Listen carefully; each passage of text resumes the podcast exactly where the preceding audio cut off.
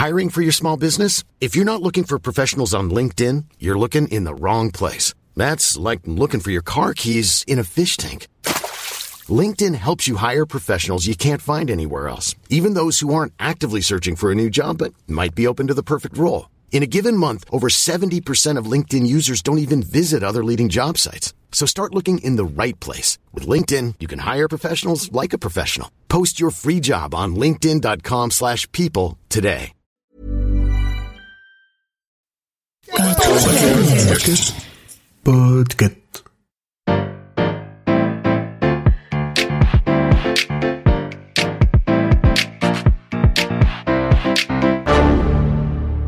Bonjour, vous avez choisi la réponse D. Mais d'abord, écoutez la question. Aujourd'hui, sur la thématique gastronomie, la question est pourquoi y a-t-il des trous dans l'emmental Est-ce que c'est parce que des bactéries pètent dedans? Est-ce que c'est parce qu'il y a des bouts de foin dedans Ou est-ce que c'est parce que les souris le rongent de l'intérieur en loose dé Je ne pense pas qu'il existe une espèce de souris ninja capable de grignoter le cœur d'une meule sans laisser de traces ni sans abîmer la croûte. Et en plus, si c'était le cas, je crois que les autorités sanitaires ne laisseraient pas un tel fromage être commercialisé. Comme j'ai beaucoup regardé C'est pas sorcier, je serais tentée de dire que c'est à cause des bactéries qui pètent. Bon, Jamie disait les choses un tout petit peu plus sérieusement, mais en gros, c'était ça. Je vous la refais rapidement et aussi clairement que possible, sans les super maquettes. On a une meule d'émentale. Comme une croûte s'est formée au cours de l'affinage, la plupart des bactéries qui étaient présentes dans le lait de vache sont mortes. Mais pas toutes. Les bactéries anaérobies, celles qui peuvent survivre sans air, continuent à faire leur petite vie tranquillou dans la meule, en agissant entre autres sur l'acide lactique. C'est leur action qui va donner son goût si particulier à l'emmental, et en faisant leur travail, elles dégagent aussi du gaz carbonique qui ne peut pas non plus s'échapper à cause de la croûte. Et ce gaz va former des bulles d'air dans le fromage, les fameux trous. Voilà pourquoi l'emmental est, à mes yeux, devenu un fromage au paix de bactéries.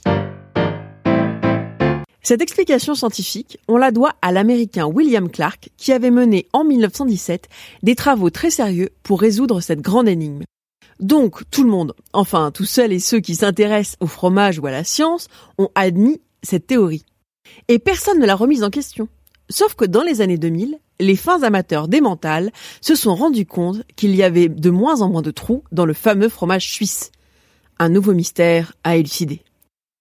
Des observations scientifiques ont permis de constater que les trous étaient particulièrement moins nombreux lorsque le fromage était fabriqué grâce à des techniques modernes.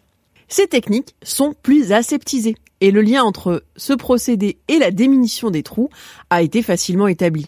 L'agroscope, un centre de recherche suisse pour l'agriculture, l'alimentation et l'environnement, a poussé l'investigation un peu plus loin. Les chercheurs et chercheuses ont aussi découvert que la différence entre un emmental fabriqué à l'ancienne et un emmental moderne se jouait sur une toute petite microparticule de foin. Vous l'aurez compris, c'est elle qui en fait dégage des gaz pendant la fermentation et qui est responsable des trous dans les mentales. Donc Clark, l'américain fan de fromage, n'avait pas complètement raison, mais pas complètement tort non plus. Il ne reste plus qu'à revenir à une bonne vieille méthode du saut sous les pieds de la vache pour laisser quelques microparticules s'incruster généreusement et faire leur magie. Bon, en réalité, pas sûr que l'industrie soit prête à abandonner complètement le système des traites modernes. Mais au moins, maintenant, on sait ce qu'il faut pour faire un bel émental avec plein de gros trous. D'ailleurs, vous avez peut-être remarqué qu'on parle bien ici d'émental, alors que souvent, quand on parle de fromage à trous, on pense plutôt au gruyère. Ces deux fromages ont en commun d'être tous les deux suisses, mais une confusion est née entre les deux à cause de la France. Au XXe siècle, l'industrie française a largement distribué de l'emmental industriel sous le nom générique de gruyère, parce que la France avait aussi son gruyère, un gruyère avec des trous, contrairement au gruyère suisse. L'histoire ne s'arrête pas là. Un peu plus tard, la Suisse a vendu de l'emmental sur le marché français en le faisant passer pour du gruyère. Alors maintenant, comment on fait pour les distinguer les uns des autres? On récapitule. L'emmental suisse a des gros trous. Le gruyère suisse n'a pas de trous.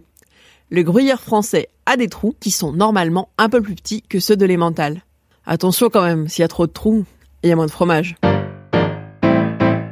Bravo, c'était la bonne réponse. Pour aller plus loin sur ce sujet, retrouvez les sources en description. La réponse D est un podcast du label Podcut. Vous pouvez nous soutenir via Patreon ou échanger directement avec les membres du label sur Discord. Toutes les informations sont à retrouver dans les détails de l'épisode. À demain pour une nouvelle question sur la thématique science et techno.